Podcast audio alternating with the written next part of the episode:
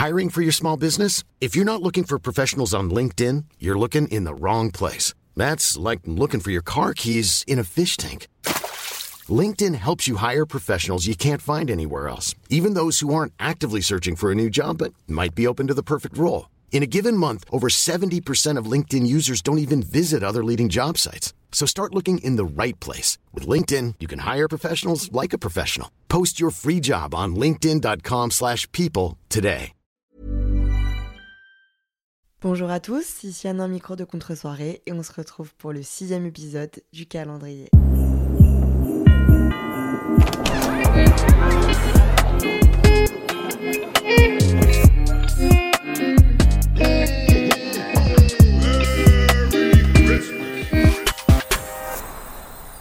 Hi guys, ça va ou quoi? Moi ça va, j'avoue que là, je vous update un peu tous les jours sur euh, comment on se tient par rapport au timing et tout. Ça commence à être un peu chaud. Là j'avoue que j'enregistre l'épisode que vous écoutez, euh, il est 20h16 et j'ai du coup quelques heures pour l'enregistrer, le monter, faire la promo et recommencer demain. Et ça, voilà, j'ai jamais eu aussi peu d'avance, donc j'espère que je vais y arriver. En fait, je vous explique. Aujourd'hui, j'ai passé la journée à vider mes cartons de mon déménagement de Lyon, à tout emménager, à tout installer. On a fait avec euh, ma copine Emma qui dort chez moi là, qui est vraiment pas loin de moi. Du coup, j'ai stressé qu'elle m'entende, mais il faut que j'apprenne à en faire des podcasts tout le temps partout. Euh, elle m'aide, elle m'aide à tout faire. C'est vraiment ma star, c'est mon Bob le bricoleur, euh, mais de poche. Et du coup, on a vraiment monté tous les meubles que j'avais. Hein. Bien sûr, il me manque la moitié, voire les trois quarts. On allé chez Ikea acheter des blocs et tout. Enfin bref, on a tout fait. J'ai commencé à 9h, il est 20h16 et j'ai seulement maintenant le temps d'enregistrer. Mais je me suis lancé ce challenge pour me prouver que je peux faire plein de choses, pour me dépasser. Donc bah on y est. Et en plus le sujet d'aujourd'hui me passionne parce qu'aujourd'hui, vous l'aurez peut-être compris au titre, on va parler de Fiesta. Euh, je suis connue pour être la youtubeuse la plus euh, fêtarde de France. Euh, non, en vrai, j'ai été une des premières à montrer ce côté-là de ma vie. Parce que des youtubeuses lifestyle, il y en a beaucoup, mais des youtubeuses qui montraient à l'époque, quand j'étais au lycée, début d'études sup, qu'on sortait, qu'on buvait des pintes et que euh, bah, c'était vraiment mon thème à l'époque.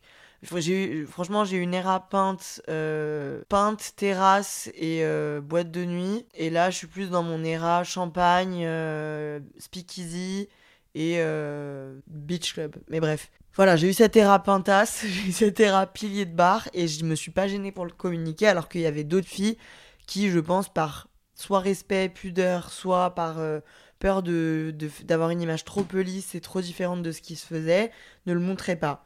Maintenant, ça s'est désacralisé et puis pas tout le monde fait la fête. Hein. Euh, le Covid y est pour quelque chose, y a été pour quelque chose. Enfin bref, mais moi, j'ai toujours eu cette image de fêtarde et pour cause, je suis une très grosse fêtarde. Depuis euh, 10 ans bientôt, j'adore la fête pour plusieurs raisons qui ont changé au fil du temps. Et du coup, ça m'a donné envie de parler de ce sujet-là parce que la fiesta, c'est quelque chose qui nous réunit.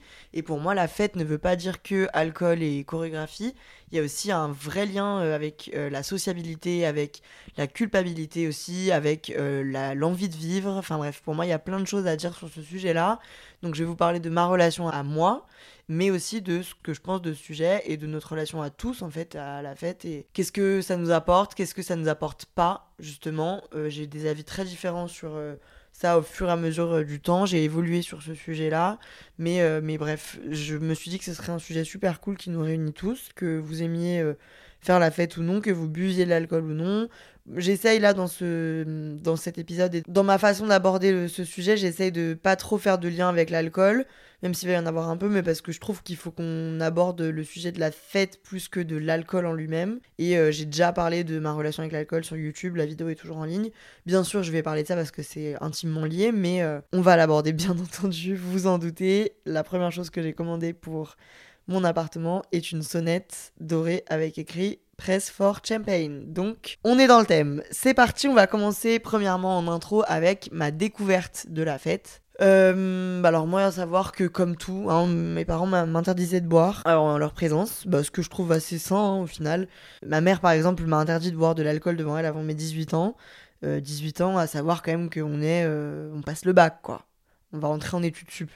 Donc c'est un peu hypocrite, sachant qu'on sait très très bien ce qui se passe avant les 18 ans. Mais du coup, ça a fait l'effet inverse, comme euh, je vous avais raconté que mes parents m'avaient privé, enfin m'avaient interdit d'avoir un iPhone, enfin un téléphone tout court d'ailleurs, avant le lycée. Et du coup, je suis devenue influenceuse, quoi. Donc voilà, j'ai bien aimé faire exactement l'inverse de ce qu'on m'autorisait. Donc j'ai pas été baignée dedans, hein. je ne suis pas du tout comme Astérix dans la potion, j'ai pas du tout été euh, plongée dans, dans la tease et dans la fiesta. Mon père est un très grand fan de vin. Mais euh, voilà, mes parents ne sont pas plus fêtards que ça. Euh, ils sont bons vivants. Et du coup, on arrive au, lycée. On rencontre de plus en plus de gens. Euh, d'ailleurs, ça avait commencé un peu avant au collège, où j'avais capté que les plus grands m'avaient invité une fois, une soirée. J'avais vu qu'il y avait un peu d'alcool, machin. Mais c'est au lycée où vraiment j'ai commencé à m'intéresser à la fête et la tease. Euh, et, en fait, moi, j'étais une petite campagnarde, comme je vous l'ai déjà raconté. J'ai grandi à un village de campagne à une demi-heure du centre de Lyon. Et du coup, chez moi, il n'y avait pas du tout de bar, de boîte de nuit. On était loin de tout ça.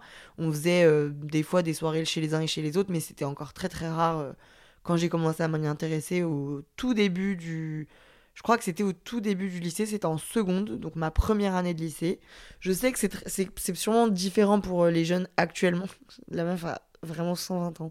C'est différent, je pense, pour les jeunes actuellement et pour les jeunes de la ville aussi, parce que euh, l'accessibilité à l'alcool, au supermarché, au bar et tout est beaucoup plus euh, simple. moi, en ce qui me concerne, pour acheter une bouteille de rosé, il fallait vraiment aller au supermarché à trois villages de chez moi. C'était vraiment une mission. Donc voilà, j'ai commencé à être titillée par euh, les trucs des boîtes de nuit et tout. Ça a commencé à me. Waouh, j'avais envie en fait. Avec mes copines, on avait envie de voir plus loin, de voir plus grand, de tenter des trucs, voilà, de se découvrir. Je pense que l'apprentissage de la fiesta, c'est aussi euh, l'apprentissage de la vie. C'est un truc où tu as envie de voir, de connaître tes limites, de voir jusqu'où tu peux aller, euh, de voir aussi, bah, il y a un truc d'adrénaline pour moi qui est très très fort dans le fait d'avoir envie de sortir. J'ai envie de vivre en fait et j'ai envie de me sentir vivre. Et du coup, je partais en vacances en Corse tous les étés. Et euh, une année, l'année de, de l'été, de ma troisième à ma seconde, euh, j'ai switché. Toutes les autres années, je ne me mélangeais pas trop aux autres, je restais avec ma famille et tout, j'étais vraiment pas portée sur euh, la chose. Et puis, cette année-là, j'ai rencontré plein de gens qui ont fait que voilà, je me suis dit allez, je me bouge, je vais au club ado et en fait, j'ai rencontré plein de gens, j'ai rencontré Astrid, c'est comme ça que je l'ai connue, je vous en ai parlé dans l'épisode d'hier. Et en fait, on a bah, bien entendu mettez 20 jeunes de 15 à 20 ans dans un club de vacances au bord de la mer et euh, secouer et voyez ce qui se passe. Bah voilà, bah, si ça s'est passé et pas qu'un peu. Euh, on a fait des expéditions. Euh, moi j'étais bien sûr portée par les plus grands pour aller acheter de l'alcool euh, dans le, supermarché du village. Et puis, on faisait la fiesta euh, sur la plage, on faisait des feux de camp et tout. Et je me, j'avais l'impression de vivre la grande vie, quoi. Donc, c'était vraiment mes premières cuites, je pense que c'était comme ça. Euh, mes autres premières cuites, c'était toujours dans l'image dans l'image de campagnarde que je tiens et que je ne lâcherai jamais. C'était dans des soirées chants. Donc en fait, j'avais j'avais créé un truc à l'époque, j'étais déjà très dans l'événementiel. Je suis. En fait, j'aime la fête, mais j'aime aussi l'organiser. J'ai toujours aimé l'organiser. Organiser mes annives, c'est mon truc préféré. Organiser des jours de l'an et tout. Enfin bref, j'adore organiser des fêtes à thème et tout. Et du coup, déjà à l'époque, euh, je m'étais dit Ok, j'aime voir mes amis. J'aime se lâcher prise. J'aime rentrer tard et tout. Mais mes parents aiment moins. Et mes parents ne veulent pas me laisser leur maison. Donc, comment on va faire pour réunir autant d'amis qu'on a envie de réunir? Aussi tard qu'on veut, sans déranger personne. J'ai tout simplement regardé par la fenêtre de chez moi, j'ai vu des champs à perte de vue, et avec mes amis, on s'est dit, bah, on va faire des soirées champs. Donc on allait planter nos tentes à 19h, on faisait un feu de camp, on faisait des stocks de nourriture, boissons, voilà, tout ce qu'il fallait. On se réunissait tous en faisant un groupe Facebook, et on allait euh, faire la fête de 19h à souvent 6-7h du matin et on rentrait chez mes parents, se doucher quand ils étaient partis au taf. On attendait qu'ils partent au travail, euh, cachés derrière un buisson. On rentrait, on se douchait, on se faisait un plat de pâtes, on dormait toute la journée. Et j'étais trop contente de vivre la grande vie comme ça, quoi. Et puis, il m'a fallu quand même une étape supérieure à un moment, parce que j'avais envie, j'avais vu mon champ, j'avais vu ma plage que je connaissais par cœur, j'avais envie de voir la ville. Une de mes amies très proches euh, de, mon village m'a proposé euh, de sortir en boîte de nuit. Elle nous a réunis avec euh, le groupe de copines, mon groupe de copines de l'époque, et elle nous a dit ma mère propose de nous emmener en boîte de nuit à Lyon. C'était les vacances de Noël entre Noël et le jour de l'an. Donc si ça vous chauffe, on part. Alors je sais pas dans quel métaverse c'était parce qu'on avait été en boîte à 20h un samedi. Donc je pense que c'était peut-être des ou un jeudi c'était peut-être donc c'était peut-être une soirée étudiante, je sais pas. Elle nous avait dit, ok, donc on va en boîte à 20h et ma mère vient nous chercher à minuit et après on rentre chez nous. Moi, je savais bien sûr très bien que mon père ne me laisserait jamais aller en boîte de nuit euh, en plein milieu avec mes copines et tout. Enfin, j'étais vraiment un peu réglementée quand même. Moi, je pouvais pas faire tout et n'importe quoi. Surtout que du coup, j'étais en seconde, donc je crois que j'avais genre 16 ans. Euh, et donc, je savais très bien que mes, parents ne me laisseraient jamais faire ça. Donc, euh, j'avais dit à mon père, bah, je vais dîner chez Léa. Elle s'appelle Léa, mon amie, elle se reconnaîtra. Elle habitait euh, vraiment à 10 minutes à pied de chez moi, quoi. Je vais dîner chez Léa et puis je rentre après. Avant d'y aller, je me disais, est-ce que je le fais ou pas? Je sentais la patate, je sentais que ça allait mal se passer. Mais je me disais, je sais pas, j'avais envie de découvrir ça, j'avais envie de faire une bêtise, quoi. Donc, euh, je, je dis oui. La mère de Léa nous récupère et nous emmène toutes les quatre en boîte de nuit à Lyon, au live très exactement qui est ensuite devenu le petit salon. Et euh, du coup, elle nous emmène au live. On arrive au live en ville quand on arrive en ville. Et euh, bah, il se passe, bien sûr, la meilleure soirée de ma vie à l'époque, car c'était la première vraie soirée de ma vie. On arrive là-bas, bien sûr, ce qui ne m'est plus jamais arrivé depuis. Euh, il y a des planches de charcuterie et tout en boîte. Enfin, vraiment, je comprends plus quelle soirée c'était, mais bref. Il y a un mec qui vient nous parler, qui nous dit les filles, vous voulez une planche, une bouteille de, de rosé et tout, machin. Bien sûr, nous on dit pas non. Moi, j'étais vraiment pas partie pour me la coller. Hein. J'étais vraiment en mode, je vais dans l'inconnu total. Donc, je vais pas faire n'importe quoi, quoi. Je vais rester, euh, je vais rester sécure. Et puis, de toute façon, Enfin, on, va, on peut pas se bourrer la gueule en boîte à 16 ans euh, quand t'as pas, tu gagnes pas un sou, on n'allait vraiment pas acheter une bouteille quoi. Et bah voilà, on tombe sur un type qui nous offre euh, une bouteille, deux bouteilles, tout s'enchaîne, on fait la fête, mais vraiment, on danse, on rencontre plein de gens. Moi, j'avais pas du tout l'habitude de rencontrer autant de monde plus vieux que moi. Et là, bah, ça part en bibrine quoi, bien sûr. Alors moi, j'ai des souvenirs flous mais heureux mais je bois beaucoup d'alcool. Enfin, en tout cas, pour moi, à l'époque, c'était beaucoup trop. Et du coup, quand la mère de Léa vient nous chercher à minuit, on ne répond pas au téléphone, bien sûr, parce qu'on était beaucoup trop occupés à boire des shots, à danser sur les tables. Et en fait, euh, bah, venue du 1h30 du matin, la mère de Léa commence à vraiment harceler Léa. Et Léa nous dit, les gars, il y a ma mère dehors, il faut qu'on rentre. Je... Rappelez-vous, j'ai 16 ans. Je sors de la boîte avec mes copines dans un état pitoyable. Et puis moi, au bout de 10 minutes de virage, je dis faut qu'on s'arrête. Donc on se retrouve à s'arrêter sur le périph' de Lyon au niveau du musée des confluences pour ceux qui ont la rêve qui n'existait pas encore à l'époque. Et je vomis en jupe sur le bord du périph' à 1h30 du matin après ma première boîte. J'arrive chez mes parents, mes copines doivent me mettre dans mon lit. Mon père pensait que j'avais dîné chez Léa avec ses parents et en fait, mon père tombe sur sa fille complètement ivre, qui n'arrive pas à monter sur son lit en hauteur, euh, en métal Ikea, qui grince, qui fait un bruit. Ikea, faites un effort, vous m'avez grillé, parce que vos lits font un boucan pas possible. Et du coup, voilà, mon père euh, tombe sur ce tableau horrifiant pour lui. Je m'endors ivre morte. Le lendemain, on devait partir skier pour la journée à la Clusa avec ma famille. Je me réveille le lendemain matin, il n'y a plus ma famille chez moi. Mon père a coupé l'électricité, a fermé la porte à clé et m'a écrit sur un mot T'auras le temps comme ça de réfléchir. Bonne journée. Voilà, j'ai pris une douche, euh, j'ai passé la pire journée de ma vie parce que j'ai vu ma vie défiler devant mes yeux. Et puis mes parents sont, moi, font pas les choses à moitié. Donc ça veut dire que j'ai fait cette connerie, j'ai passé la journée seule chez moi à cogiter sur à quelle sauce j'allais être mangée sans électricité et sans chauffage. Et euh, quand mon père est rentré, il m'a dit Va dans ta chambre, je vais te parler, il m'a rejoint dans ma chambre, il m'a dit Je n'oublierai jamais ce que tu viens de faire, je ne veux plus te voir, tu vas chez ta mère et euh, je te reparlerai quand j'en aurai envie. Je suis allée chez ma mère, ma mère qui m'a dit Anna, qu'est-ce que t'as fait? J'ai dit, maman, j'ai été dîner chez Léa. Elle m'a dit, Anna, on ne va pas dîner chez Léa pour en revenir ivre morte. Dis la vérité. Je me suis dit qu'il valait mieux un autre mensonge qui me couvrirait parce que je savais que la boîte de nuit à Lyon, ça allait être vraiment la goutte d'eau qui allait faire déborder le vase. Donc j'ai dit à ma mère, maman, j'ai été euh, chez un copain à Brignais, dans une maison, faire une soirée. Et puis enfin, je sais pas comment ma mère a su, elle a appelé la mère de Léa. Et en fait, la mère de Léa a dit, bah non, non, je pensais qu'Anna vous avait prévenu, je les ai emmenés en boîte de nuit à Lyon. Donc là, ma mère a pris un double un double taquet dans la, dans la tempe. Elle est venue me voir et vous savez que ma mère, cette grande papesse de la sagesse, m'a dit Anna, je suis encore plus déçue du mensonge que de l'acte en lui-même. Tu es donc doublement punie. Tu n'iras pas fêter le jour de l'an avec tes amis cette année à 18h, tu seras à la maison et je ne veux pas te voir sortir de ta chambre. Euh, j'ai été privée donc de jours de l'an et de sortie pendant deux mois. Donc pendant deux mois, j'ai pas foutu un pied hors de chez moi par aller au lycée. Donc euh, autant vous dire que bon bah c'était euh, bah c'était réglé. Donc j'ai vraiment bien fait la gueule, mais c'était vraiment pas réglé parce qu'en fait, bon bah j'ai décidé de ne plus mentir à mes parents de la sorte, donc de ne plus aller en boîte de nuit à Lyon sans leur aval.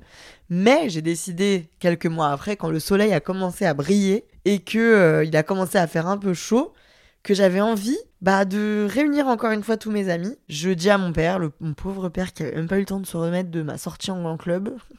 je dis à mon père, papa, j'ai envie de faire une soirée euh, avec euh, genre 5-6 copines. Je sais même pas, c'était même pas mon anniversaire, donc je sais pas ce que j'avais inventé comme histoire. À la maison, si ça te va, euh, truc, je vraiment, on est, on est dans le salon, on grignote des trucs et tout. Mon père m'avait dit oui.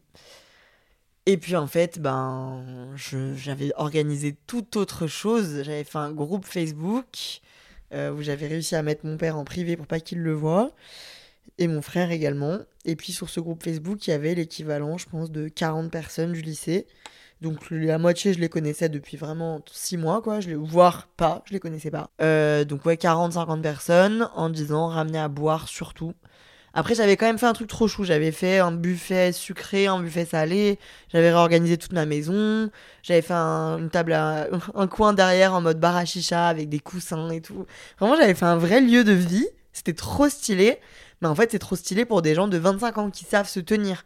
Alors que tu mets des gens de 16 ans qui ont fait trois soirées dans leur vie dans ce genre de d'ambiance, ça ne marche pas. Et ça n'a pas marché. Alors évidemment, au début, je me sens la meuf la plus cool du monde. Et puis en fait, bah, tout le monde boit. Et à cet âge-là, on tient pas l'alcool. Donc ça part en cacahuète complet. Moi, je suis même pas tambouré que ça. Je chope mon crush quand même. Donc ça, c'est cool. En fait, c'est vraiment Projet X, mais version, version France quand même. Version plus détente. En fait, je passe la soirée à voir des éléments de ma maison qui se détruisent au fur et à mesure. Et du coup, à essayer de boire pour me détendre, mais à ne pas réussir à me détendre. Donc je m'amuse, il y a de la casse. Je m'amuse, il y a de la casse.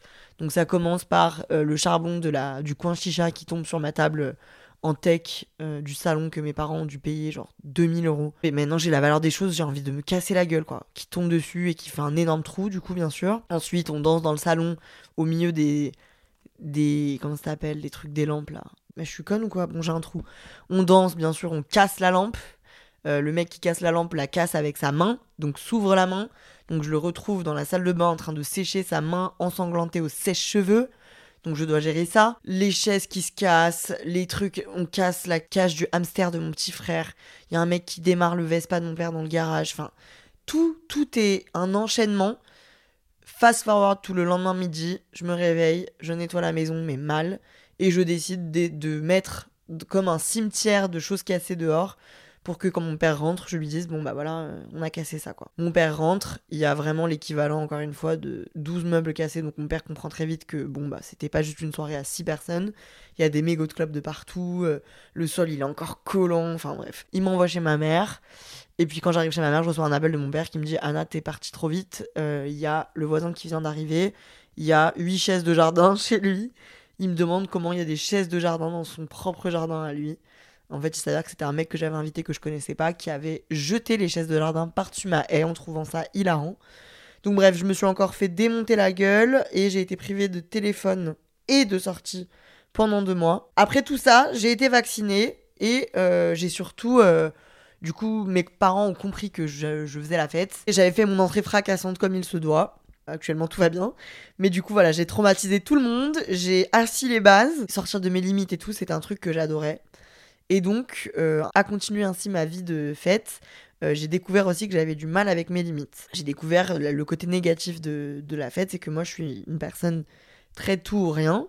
J'ai découvert aussi qu'on n'était pas tous pareils euh, parce que j'ai du coup vu les profils de mes amis qui étaient soit comme moi en mode c'est la fête au village et il n'y a pas de tant qu'il n'y a plus d'alcool, il n'y a pas d'arrêt. Moi, en fait, du moment que j'ai un verre dans la main, j'ai du mal à me dire qu'il faut que j'arrête de le boire. Donc, euh, je ne m'arrêtais pas. J'ai découvert que j'avais des amis qui, eux, n'arrivaient pas à perdre le contrôle, entre guillemets, et qui, du coup, n'avaient pas forcément envie de s'alcooliser quand ils faisaient la fête. Je l'interprétais pas autant à l'époque. Maintenant, je l'interprète beaucoup plus, mais ce qui me faisait du bien, c'était d'oublier le quotidien, d'oublier la routine et de créer du de l'adrénaline, de s'échapper, voilà, de vivre un moment hors du temps où tu te laisses aller en fait et où rien n'est rien obligatoire, rien n'est impossible. Alors là, on dirait que je parle de drogue dure, vraiment pas. Vraiment, je n'ai jamais pris de drogue, j'ai jamais été tentée par ça parce que justement, mes limites doivent être très basses parce que j'arrivais à dépasser mes limites juste en buvant des shots euh, et ça me suffisait amplement. J'ai toujours eu vraiment, je suis contente de ça, même si je le contrôle pas, mais je suis contente de ce trait de ma personnalité parce que ça, je pense que ça m'a protégée étant une personne très intense. Euh, je pense que si j'avais commencé à essayer de prendre de la drogue, peu importe laquelle, plus jeune, je me serais pas arrêtée ou d'une façon fracassante aussi. Donc, je suis contente d'avoir eu peur de ça et d'avoir jamais eu envie en fait. Je pense qu'il faut pas mourir bête, donc il faut tout essayer dans sa vie, mais tout a un temps. Et donc, pour l'instant, moi, c'est pas quelque chose qui m'intéresse. Ça m'a pas intéressé ces dernières années. Mais du coup, voilà, c'était assis, euh, j'adorais ce truc de d'échappatoire et de laisser aller. Et puis en fait, euh, quand j'y réfléchis, du coup, là, maintenant que je trace mon parcours, je me rends compte, et je pense que vous aussi, si vous réfléchissez à ce sujet-là, on en avait beaucoup parlé à une époque et on en parle encore maintenant, je trouve qu'il y a un lien en fait intime entre la fête et la sociabilité. Donc ça c'est sûr et certain, dans le fait de sortir, d'aller en boîte, d'aller boire des verres, d'aller dans des bars et tout, ce qui réunit euh, tous ces sujets, c'est qu'il y a de l'alcool, mais c'est aussi qu'il y a des gens, et que ça fait partie des endroits, des lieux de réunion, une source de sociabilité dans sa vie que euh, on n'a pas forcément euh, au quotidien. Mais c'est aussi déjà une pression sociale que moi, j'avoue, j'ai plus exercé que subi. J'en ai parlé avec mes amis et souvent on m'a fait remarquer le fait que quand on est jeune et qu'on sort, il faut boire de l'alcool, il faut fumer des clopes, il faut rentrer tard, si tu sors pas, t'es un peu un bolos. Et euh, j'avoue que ça, c'est un truc sur lequel moi je travaille beaucoup depuis un moment parce que je sais que souvent j'ai fait ressentir à mes amis de la culpabilité de ne pas boire le shot avec moi, de ne pas avoir envie d'aller euh, dans cette troisième boîte de la nuit, alors qu'en fait chacun est différent et que chacun trouve son plaisir où il le veut et que tout le monde peut faire la fête ensemble pour autant. Faut laisser les gens vivre surtout sur ce sujet-là. Et en fait, c'est un truc aussi que moi, j'ai étudié et beaucoup subi. Je suis, pendant euh, mes années euh, d'études sup, je suis énormément sortie. Je ressentais le besoin de sortir tous les soirs, tous les week-ends, d'aller boire des coups, d'aller en boîte. Je visualisais pas un vendredi soir seul chez moi. Et je visualisais pas trop quand j'étais dans un bar un vendredi soir pour boire une bière avec mes amis après les cours. On en buvait une, deux. Et quand les premiers commençaient à dire je vais rentrer, moi, je me voyais pas rentrer chez moi à 22h. Euh, c'était impossible pour moi. Et en fait, j'ai découvert que ce phénomène avait un nom. Que quand le samedi soir, j'étais chez moi à 16h et que je faisais une crise d'angoisse parce que j'avais pas de plan pour le soir même et que je me disais, mais ma vie est horrible. Euh, quand j'étais épuisée et que j'allais quand même en boîte, ça avait un nom. Ça s'appelle de la FOMO. Euh, la FOMO, c'est un phénomène qui se traduit de l'anglais Fear of Missing Out, la peur de rater, entre guillemets, la peur de manquer quelque chose, euh, de rater quelque chose, de rater un événement, de rater une rencontre, de voilà, la peur de rater, la peur de manquer. Euh, c'est quelque chose que qu'on découvre, enfin qu'on aborde de plus en plus dans notre génération. Je sais que Tisha avait fait un épisode sur ce sujet et c'était très intéressant. Moi, c'est un sujet dont je parle depuis très longtemps. Je vous en avais parlé pour la première fois, je me rappelle, à Zagreb, en Croatie, pendant mon Erasmus, où vraiment j'étais Miss FOMO parce qu'en fait, euh, j'avais l'impression que chaque seconde que je ne passais pas avec des gens dehors, c'était une seconde où je ratais quelque chose. Euh, où je ratais une rencontre, un apprentissage, un scoop, un gossip. Voilà, j'avais l'impression que si j'étais pas là tout le temps à faire les trucs avec les autres, je m'intégrais pas et je perdais du temps de vie. La dernière semaine du semestre, tu dois bosser forcément un soir parce que bah sinon tu as zéro au partiel que tu dois rendre. Euh, bah moi en fait je j'étais chez moi en tétanie parce que j'étais en mode tout le monde est en train de boire un verre. Et attention ce verre c'était le même verre que depuis six mois dans le même bar avec les mêmes gens euh, les mêmes horaires le même shot à la même heure. Voilà je en fait avec du recul je pense que je ne ratais rien. Parce que et je m'en suis rendu compte en fait avec le temps euh, ce que je croyais, bien sûr, hein, je continue de vouloir sortir et de vouloir vivre parce que euh, bah c'est important pour moi en fait de rencontrer des gens, de m'amuser et tout, bien sûr. Mais en fait, je priorise mon bien-être et donc quand je sens que je suis en gueule de bois des huit dernières soirées et des huit derniers jours, je préfère rester chez moi, dormir, pour que le moment que je passe pour la prochaine fois dehors et que je sorte, ce soit que du positif et pas que je me force parce que j'ai peur de rater. Ça, c'est un truc vraiment que, que j'ai appris, euh, bah, justement, euh, on va faire le lien, mais avec le Covid, j'ai appris qu'en fait, euh, se forcer par peur de rater, ça a amené juste à au final se sentir épuisé et ne jamais vraiment passer des bons moments. je pense qu'il y a des dizaines de verres que je suis allé boire où j'avais pas vraiment envie d'aller les boire, ou des dizaines de clubs ou de boîtes où je suis sortie parce que c'était une heure et que j'avais pas envie d'entrer chez moi, par peur de rater quelque chose, en fait, bah j'ai vraiment rien raté quoi, j'aurais vraiment pu rester chez moi. Et euh, en fait, euh, la vie est bien faite, le destin est bien fait, donc si un jour je dois croiser euh, Jacob Elordi en boîte, je le croiserai, c'est pas parce que je, je vais pas du coup faire toutes les boîtes de Paris tous les soirs de la semaine en, en espoir qu'il se passe quelque chose quoi. Se forcer pour, pour pour ne pas rater, ça fait juste de toi une personne qui du coup ne vit pas vraiment des moments et ne vit pas les choses par envie. Euh, donc ça vraiment je l'ai compris pendant le Covid parce que du coup j'ai été au max de ma FOMO pendant mon Erasmus, je me suis rendu compte qu'en fait je ne pouvais pas euh, ne rien faire à aucun moment en fait parce que juste j'avais besoin de tout le temps euh, être dans les soirées, être dans les coups, être dans les trucs.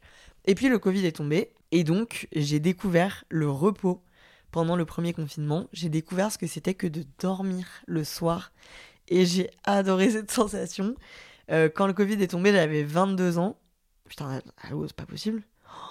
Ah oui, quand il y a eu le premier confinement, j'avais 22 ans. Donc j'étais encore jeune et fraîche. Hein. Franchement, euh, je pense que j'avais aussi la sagesse parce que j'avais quand même, ça faisait 3 ans que j'habitais en ville et que je sortais beaucoup, donc j'avais moins cette envie de découverte. Mais j'ai aussi découvert, en fait, pas de ma volonté, mais parce que j'étais obligée, que en fait ça me faisait du bien. J'avais, je vous jure les gars, c'est gravissime, la sensation de juste se réveiller avec l'esprit clair parce que t'as bien dormi les deux dernières nuits et d'avoir ta vie en main, d'avoir des projets autres que euh, euh, la prochaine boîte, la prochaine soirée chez machin, et là, voilà, d'avoir euh, l'esprit vraiment voilà l'esprit clair, de faire du sport, de se sentir bien, ça m'apportait presque autant de joie et de bonheur et de plénitude. Ma relation avec la fiesta a changé parce que j'ai découvert qu'en fait j'avais envie d'avoir une relation plus exclusive avec la fête et moins imposée euh, j'avais envie que ça reste des moments de plaisir et de lâcher prise, mais des moments et pas un flou général, un quotidien un peu obligatoire et une, sorte de corvée, entre guillemets, pas une corvée, mais une genre de tâche de fond que je suis obligée de faire parce que sinon je me sens pas épanouie euh, psychologiquement, je me sens euh, coupable, quoi. donc j'ai, Dieu merci, avec l'âge et le Covid, réussi à trouver un équilibre, à ne plus être obsédé par le fait d'être dehors tout le temps et à aimer être dedans. C'est là aussi où j'ai découvert du coup le sujet, un des sujets récurrents du podcast, c'est euh, le fait d'être bien avec soi-même et d'être indépendant. Euh, ça, bien sûr, avant, j'ai toujours dit que je me sentais bien avec moi-même parce que j'habitais sur le papier dans un appartement seul, mais en fait, j'étais jamais seul. Et du coup, avec le Covid, j'ai appris à me sentir bien seul et du coup, avoir beaucoup moins de pression sociale, beaucoup moins de FOMO et du coup, sortir beaucoup moins. On en vient à du coup ma relation avec la fête euh, depuis euh, quelques mois. Euh, je trouve que ma relation est beaucoup plus mature. non pas que je trouve ça naze, je trouve franchement que tout a un temps. Je pense que ma période soirée étudiante et tout, elle était géniale, mais en fait il faut qu'elle s'arrête au bout d'un moment. Et c'est le cours de la vie, hein. je pense que c'est un peu pareil pour tout le monde actuellement vraiment mettez-moi dans un pub avec une pinte de chouf et 70 euh, personnes autour de moi suant, je m'en passerais volontiers, je n'y foutrais pas un pied. Il y a beau avoir happy hour, pas happy hour, je ne veux rien savoir. Donc j'ai vécu cette grande époque, je peux le checker de ma liste, mais maintenant en fait, j'aime toujours ce truc de laisser aller. J'aime toujours ce truc de lâcher prise, mais je trouve mon adrénaline et mon épanouissement ailleurs en fait ce que l'adrénaline que je trouvais dans le fait de sortir avec des gens que je connais pas, de pas savoir où j'allais finir la nuit, de pas savoir euh, euh, où est-ce que j'allais me retrouver, des péripéties et tout, je l'aime toujours, mais je la trouve un peu ailleurs et je la trouve principalement dans bah mon taf en fait. Parce que par ce que je fais, je suis menée à rencontrer plein de gens, accepter des trucs qui me font peur et du coup, je trouve ce dépassement de moi dans ce truc-là plutôt que dans euh, la cuite que je vais me mettre. Donc, je veux pas du tout avoir l'air d'être dans le jugement, bien au contraire, je l'ai fait et je l'ai vécu et c'est parce que je l'ai vécu que j'en ai marre de le faire. et que je pense que je mûris, et vous allez le faire aussi, vous l'avez peut-être déjà vécu, dites-le moi d'ailleurs, euh, comme d'habitude, sur Instagram à Tanervers, mais je pense que c'est une étape par laquelle on passe tous, où on se rend compte qu'en fait, on peut trouver ouais, la joie et le, la folie ailleurs que dans ça. Euh, moi, j'ai sauté en parachute. Rien que le fait de déménager à Paris, de d'accepter des contrats qui me font euh, être dans le speed, là même par exemple ce genre de challenge que je me lance, à faire un calendrier de l'avant avec un épisode de podcast par jour, c'est un truc que jamais de la vie j'aurais pu le faire avant parce que ma priorité c'était de boire des pintes avec mes amis à 18h. Pas du tout de faire un podcast à 20h30, tu vois.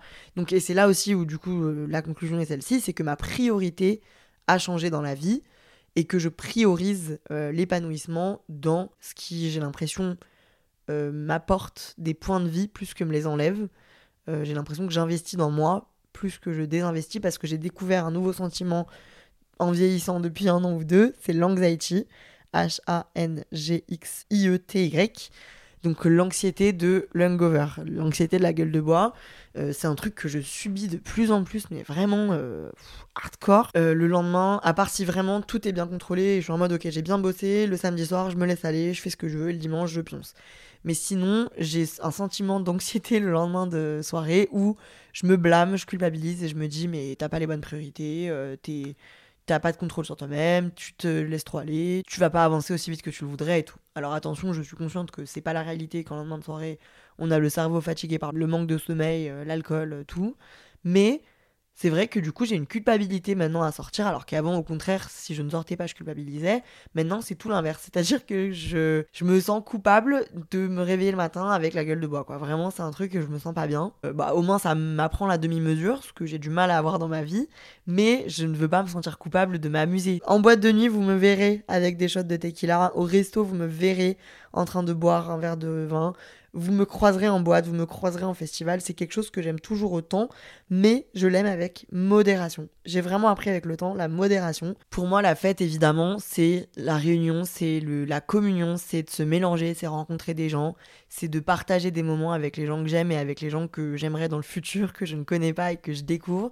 C'est du lâcher prise, c'est euh, apprendre à se laisser aller, à laisser les portes ouvertes et à accepter toute opportunité. Les plus beaux souvenirs de ma vie sont composés de plein de choses, mais sont surtout composés de festivals, de fêtes de village, de concerts, de soirées dans des maisons, de soirées dans des appartes, même dans des champs. La fête, c'est aussi mes plus belles contre-soirées, c'est mes plus belles discussions euh, dans la cuisine des appartements, mais euh, ça n'a rien à voir avec la contre-soirée qu'on a créée ensemble et la contre-soirée comme je la vois actuellement sur le podcast.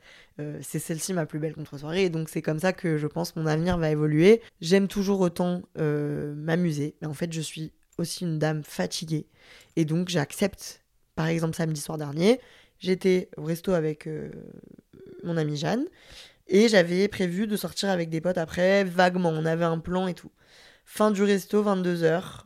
Oui, on a dîné très tôt. En fait, je suis fatiguée je suis épuisée. Genre, je suis dans le taxi et je suis en mode, mais j'ai envie de pioncer. Et genre là, si je sors, je vais devoir me faire violence. Je sais que les premiers verres, ils vont me faire chier. Je sais que les gens, ils vont me saouler. Que je vais avoir chaud, froid, machin. Et ben, je me suis dit, ok, bah rentre chez toi. Et je suis rentrée chez moi. Je me suis couchée à 23h30. J'étais sur mon ordi. Et le matin, dimanche matin, je me suis réveillée bien, calme, apaisée. Et pas, surtout pas coupable de m'être forcée à faire un truc qui m'aurait fait me sentir encore plus mal. Voilà, c'est juste ça, c'est que maintenant je, je m'écoute davantage et je ne me laisse plus pressuriser par notre société et par ma peur de rater quelque chose. Donc voilà, j'espère que c'était pas du tout pressurisant comme euh, podcast, j'espère que vous vous reconnaissez dans ce que je vous dis. Euh, la fiesta c'est magnifique, c'est génial et ça c'est ce qui fait vibrer le monde. Mais la siesta c'est pas mal aussi et pioncer ça fait du bien. Je vais d'ailleurs de ce pas allez pioncer. Euh, je vais juste vous faire le petit DM du lutin avant de partir. Euh, c'est un DM de Anaïs qui m'écrit un message pour son amie Léna, son coup de cœur amical de l'année. Elle l'a rencontré à Paris en septembre grâce à leur point commun qui est moi. Comme quoi, vraiment, c'est infini. Infini, y a pas de limite. Elle me dit que son amie Léna écoute mes podcasts, dont le calendrier. Léna et Anaïs, je vous fais des gros bisous. Vous êtes les boss. Ah, Anaïs me dit qu'elle fait une réduction ma mère dans 15 jours. Bravo, bravo la miss.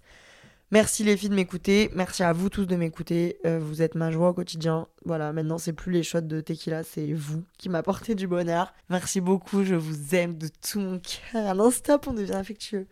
Bon, je vous fais des kisses, je vous dis bien sûr, je vais pas bien loin, je vous dis à demain, hein, donc on se voit demain. Et puis voilà, n'hésitez pas à m'écrire un petit DM pour me dire votre avis. Euh, et à bientôt. Que ciao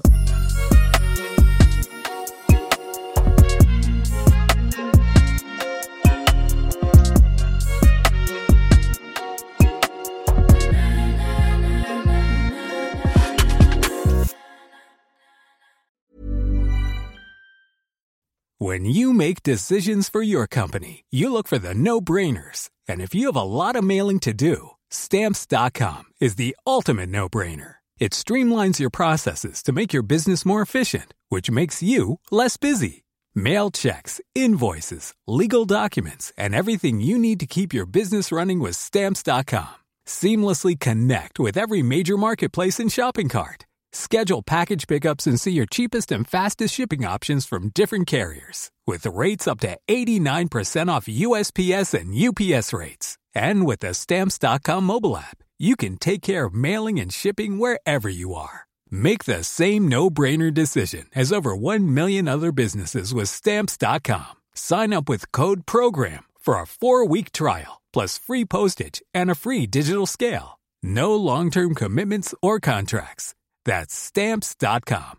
Code program.